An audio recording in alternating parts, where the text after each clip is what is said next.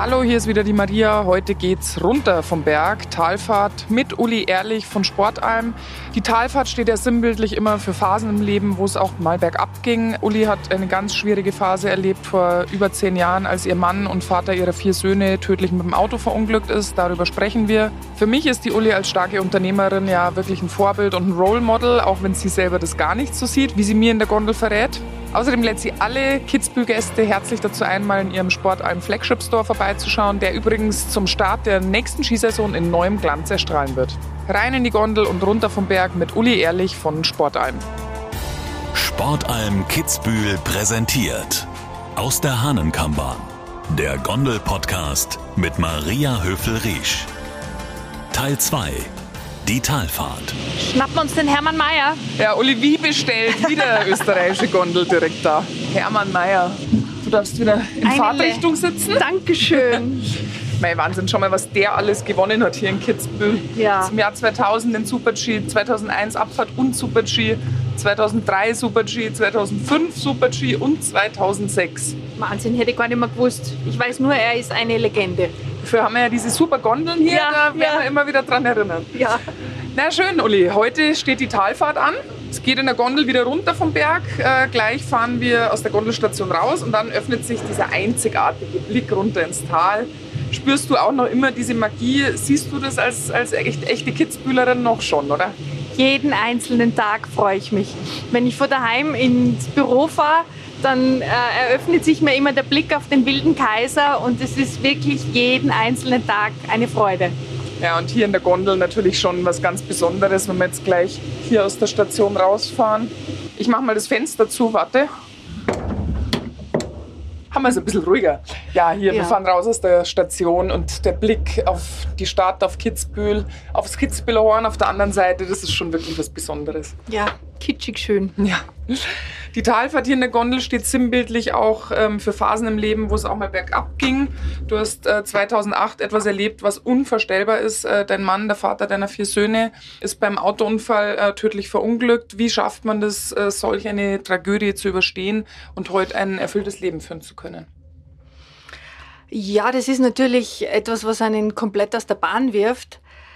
Ich habe das Glück, dass ich in mir einen unerschütterlichen Glauben habe, der jetzt weniger an eine kirchliche Institution gebunden ist, als vielmehr eine Gewissheit, dass alles im Leben, was passiert, egal wie schlimm es ist, auch einen Sinn hat. Das macht es dann in dem Moment nicht weniger schmerzhaft, aber man hadert nie, sondern man weiß, ja, es hat so sollen sein und äh, das, glaube ich, erleichtert es dann, damit fertig zu werden. Ja, also sich aus äh, solch einem Erlebnis zurückzukämpfen, ähm, das ist wirklich, ja, ich glaube, das kann sich keiner vorstellen, der es selber nicht erlebt hat. Aber lässt einen das auch auf unternehmerische Krisen und Herausforderungen anders blicken? Äh, in dem Sinn sicher, weil sich natürlich in so einem Moment alles relativiert, wo man, wo man vorher auch äh, Sorgen und Nöte gehabt hat, dann denken Sie, was, also was war das eigentlich? Das, also, das ist ja alles äh, nix. Äh, das sind ja nur existenzielle, materielle Sorgen die aber natürlich als Unternehmer einen auch plagen. Wenn wir jetzt auf die letzten Jahre blicken, dann geht es ja nicht nur darum, dass man vielleicht das eigene Vermögen in Gefahr sieht, sondern man fühlt sich ja verantwortlich, man ist ja verantwortlich für 140 Leute in Kitzbühel, die hier arbeiten und äh, denen möchte man ja ihren Arbeitsplatz, ihren Lebensunterhalt erhalten und das, ja, das waren schon spannende Jahre und definitiv lernt man mit jeder Krise. Ich, ich glaube, das weißt du noch viel besser als, als Sportler, wie viele Rückschläge man da erleidet, dass man, der Spruch aus einer Krise geht man gestärkt hervor, der hat schon was für sich. Absolut, aber jeder hat da natürlich ähm, seine eigenen Rezepte, damit umzugehen. Äh, Was kannst du Menschen mit auf den Weg geben, die auch in, in eine schwere persönliche Krise kommen? Ja, eben das, dass ich diese, diese Überzeugung die halt aber vielleicht schwer ist zu teilen. Also von dem her weiß ich gar nicht, ob man das irgendjemandem mitgeben kann, wenn, äh, wenn, sich, wenn das den eigenen Grundsätzen so widerspricht. Aber ich bin überzeugt davon, dass alles, was einem widerfährt, auch einen Sinn hat. Das Gute wie das, wie das Schlimme und, und, und gerade auch die guten Dinge, wenn ich auf mein Leben zurückblicke, die waren eigentlich alle ungeplant. Die, die, die habe ich mir nicht vorgenommen. Die sind passiert. Und, und so gehören auch die, die schlimmen und schmerzvollen Erfahrungen dazu und die machen einen dann als Menschen aus und daraus lernt man und äh, geht man gereifter daraus hervor. Und so kann ich eigentlich nur jedem sagen, dass man versucht, den Sinn darin zu sehen und zu ergründen, weshalb das passiert ist und ähm, ja, und lernen, lernen. Das, also das ganze Leben ist für mich einfach Lernen. Ja, und dann einfach im Nachhinein halt das Bestmögliche draus machen. Gell? Ja. Zwei Jahre Corona-Pandemie liegen hinter uns. Äh, das war eine Zeit, die im Besonderen für den stationären äh, Handel, also für Firmen wie euch mit echten Läden und Geschäften, eine wirkliche Herausforderung war.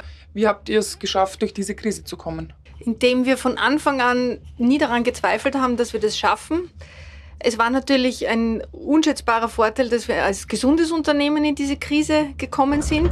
Wir sind immer noch gesund, aber wir haben Federn gelassen.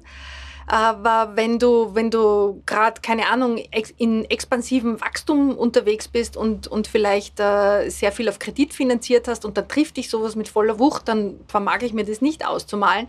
Wir haben halt natürlich gespart, wir haben verschiedene Dinge zurückgeschraubt, zurückgestellt, wir haben schon geschaut, wie wir uns neu finden, neu orientieren können in diesem Umfeld, das sich von außen ergeben hat. Es war schon echt eine Herausforderung und es war vor allem auch jetzt gerade für Bekleidung oder Mode da kam einem von der, also von der Politik, kam einem nicht viel Wohlwollen entgegen. Mhm. Hingegen die Tourismusbetriebe, weiß man ja jetzt im Nachhinein, sind überfördert worden. Bei uns hat man so getan, dass aber ein Kleidungsstück, naja, das kann man ja in fünf Jahren auch noch verkaufen. Aber wir wissen alle, die Mode hat auch nicht gerade die längste Haltbarkeit im Sinne von, was ist aktuell und was kommt dann in den Sale. Und da musste man sich schon wirklich selber auf seine eigenen Stärken berufen und musste man schon selber schauen, wo man bleibt. Mhm.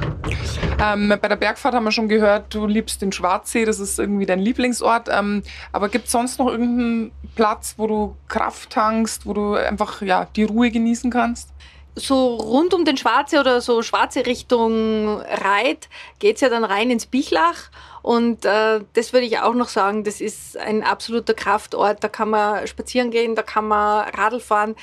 Das ist naturbelassen, das ist ruhig, das ist wunderschön. Man glaubt gar nicht, wenn man dort ist, dass es, dass es so unberührte Flecken Natur im doch schon sehr erschlossenen Kitzbühel überhaupt noch gibt. Ja, man merkt einfach, dass du wirklich mit Leib und Seele Kitzbühlerin bist und auch diese, ja, dieses Privileg hier leben zu dürfen, das auch wirklich sehr zu schätzen weißt. Ja. Das ist äh, schön. Äh, man hört heutzutage immer mehr den Begriff Women Empowerment. Du lebst das auf, äh, als erfolgreiche Unternehmerin. Was können andere Frauen, was können wir alle von dir lernen?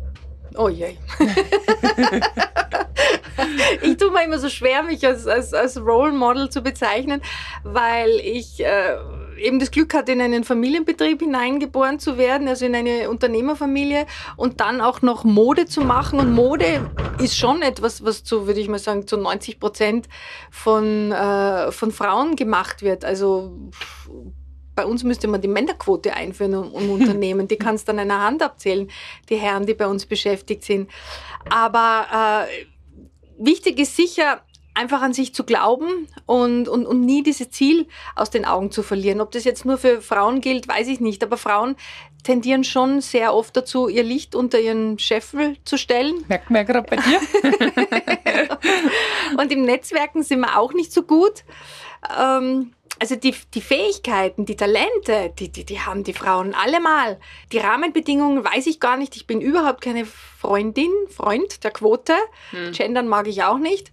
Aber ja, man muss den meisten Frauen schon einen Schubs geben, damit sie sich trauen. Das ist schon wahr. Das stimmt, ja.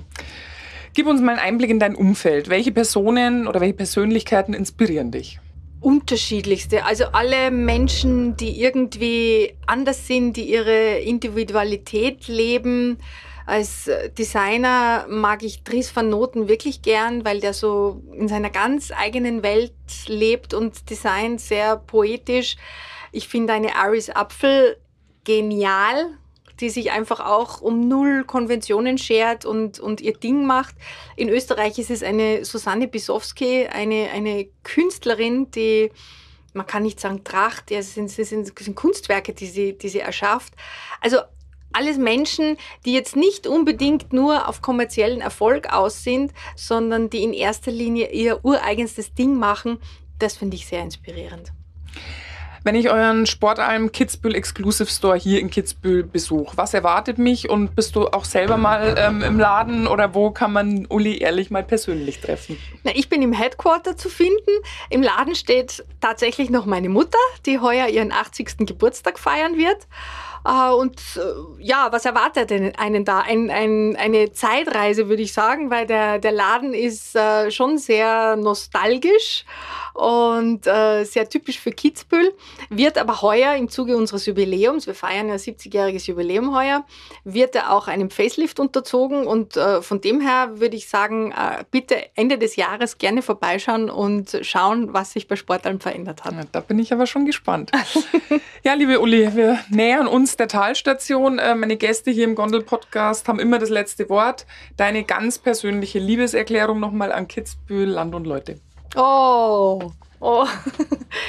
ja, wir sind ja keine gebürtigen Kitzbühler und von dem her weiß ich es noch mehr zu schätzen, dass mein Vater 1976 hier eine Stelle angenommen hat und somit die ganze Familie nach Kitzbühel übersiedelt äh, ist, weil da, wo wir früher gewohnt haben, da war es nicht so schön. Das war wo?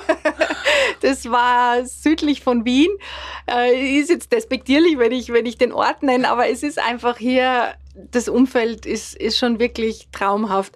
Und ähm, ich wünsche mir nur, vielleicht darf ich einen Wunsch äußern, dass, dass man behutsamer mit Kitzbühel umgeht. Weil wenn man es erlebt hat, so wie ich jetzt die letzten 40, 45 Jahre, es hat sich viel verändert und äh, das ist auch gut, man darf ja auch nicht stehen bleiben. Aber irgendwie läuft der Ort schon Gefahr, dass er das Echte, das Originale, das Authentische verliert. Wenn er nur mehr zu einem Feriendomizil verkommt, dann glaube ich, dann, dann wäre alles das, was Kitzbühel besonders macht und, und einzigartig macht, dann wäre das auch irgendwann einmal weg. Die Türen gehen auf, Uli. Wir haben es geschafft. Vielen, ja. vielen Dank. Es hat mir sehr viel Spaß gemacht. Bitte Danke dir, liebe Maria. Immer wieder gerne. Und bis bald bei Sportalm. Ja, ich freue mich drauf. Der Gondel-Podcast mit Maria Höfel-Riesch. Ein Podcast von Sportalm Kitzbühel und All Ears on You.